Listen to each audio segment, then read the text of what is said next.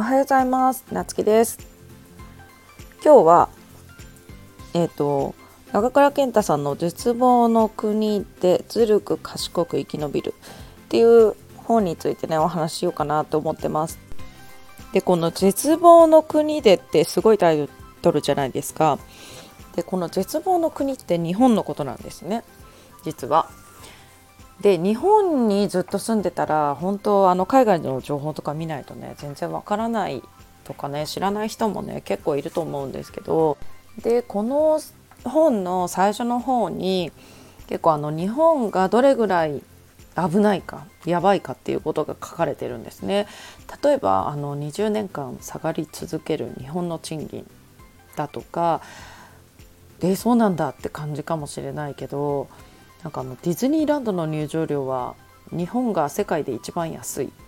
とかね結構こうやって聞くとなんか身近に感じるというかえすごいみたいな私これ周りの人に何か話してみたんですけどやっぱ誰も知らなくてえ一番安いのみたいな。でアメリカの2分の1だとかってえそんなに日本って安いのとか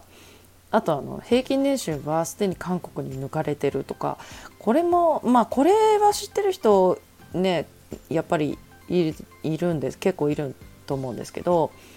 あのタイやフィリピンとかでもマネージャークラスの給料は日本より高いとかって書かれてるんですね。これとかって結構衝撃で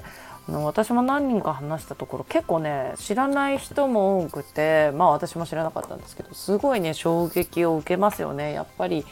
フィリピンとかタイって日本より安いとか、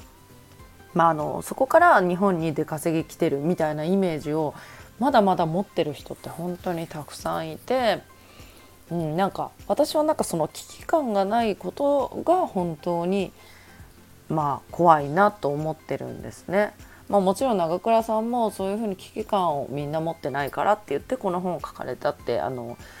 言われてたんですけどセミナーとかでもいやでもまさにその通りだなって思って。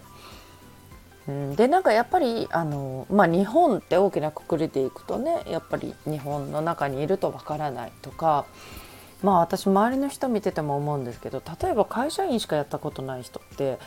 本当会社員しかわからないその会社の中の世界しかわからないとか結構ね他の職業とか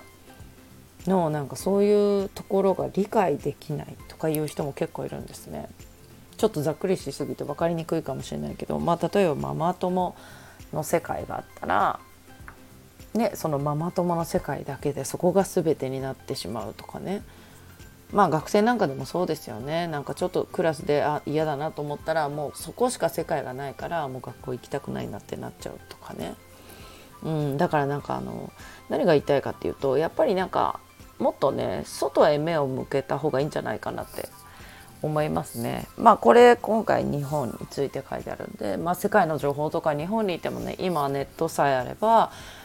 どんな情報でも入ってくるのでなんかそうやって情報を取っていくっていうのはもっとね心がけていかなきゃいけないんじゃないのかなって思うところでしたね。うん、なので皆さんもあのそこだけの世界にねとどまらず他の世界を見るようにね意識してもらったらいいんじゃないかなと思いました。それではまたお会いしましょう。